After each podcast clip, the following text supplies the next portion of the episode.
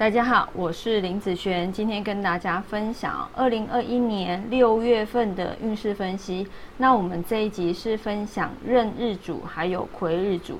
六月份的时间呢，是从六月五号开始哈，然后一直到七月六号，不是从六月一号开始哈。那我等一下会分财运、感情、工作、健康哈这样子分享下去。好，我们先来讲讲哦，壬日主哈还有癸日主的财运。那这个月呢，财运的状况其实算是不错了哈。那你跟人家讲话聊天的时候，感觉话匣子一开呵呵 就停不了，因为你的好口才可以让你带来一些好财运哦。哦，有可能从呃从不认识的口中，那你也可以得到好，就是市场上的一些投资消息。那你只要运用得当，再加上你自己的判断。好，那进财其实也会是不错的。呃，第二个，我们来分享感情运的部分哦。那感情运以男生和女生的部分来说，这个月的感情算是不错哈。那你也想要好，就是闷了很久，对自己好一点，那会比较注重啊你的一些外在好，或者一些化妆打扮哈这些之类的。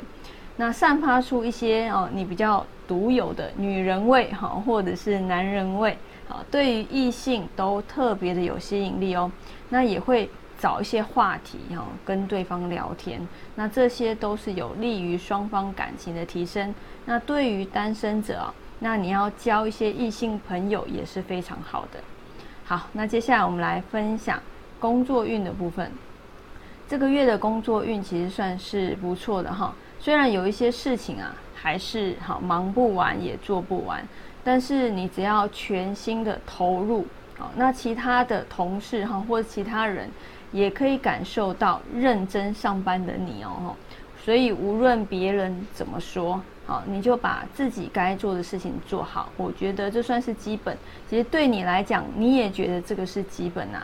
那这个其实可以减少哦，就是你在工作上犯错的一个错误率，那你在工作起来也会觉得比较顺利哈。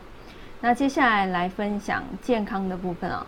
那这个月呢，你的健康要注意，就是膀胱、好泌尿系统，还有腰部、好腰痛、腰酸这方面的问题哦。那可能是你长期的一个坐姿不良，或者是你的饮水不足，好，嗯，所以你每天至少要喝好成人三千 CC 以上哦。那补充你的水分，然后。一做一些拉筋的运动哈，因为在家里嘛哈，做一些拉筋哈、伸展操，对你的筋骨方面其实是很有帮助的。好，那我们以上就分享到这边，下次见喽，拜拜。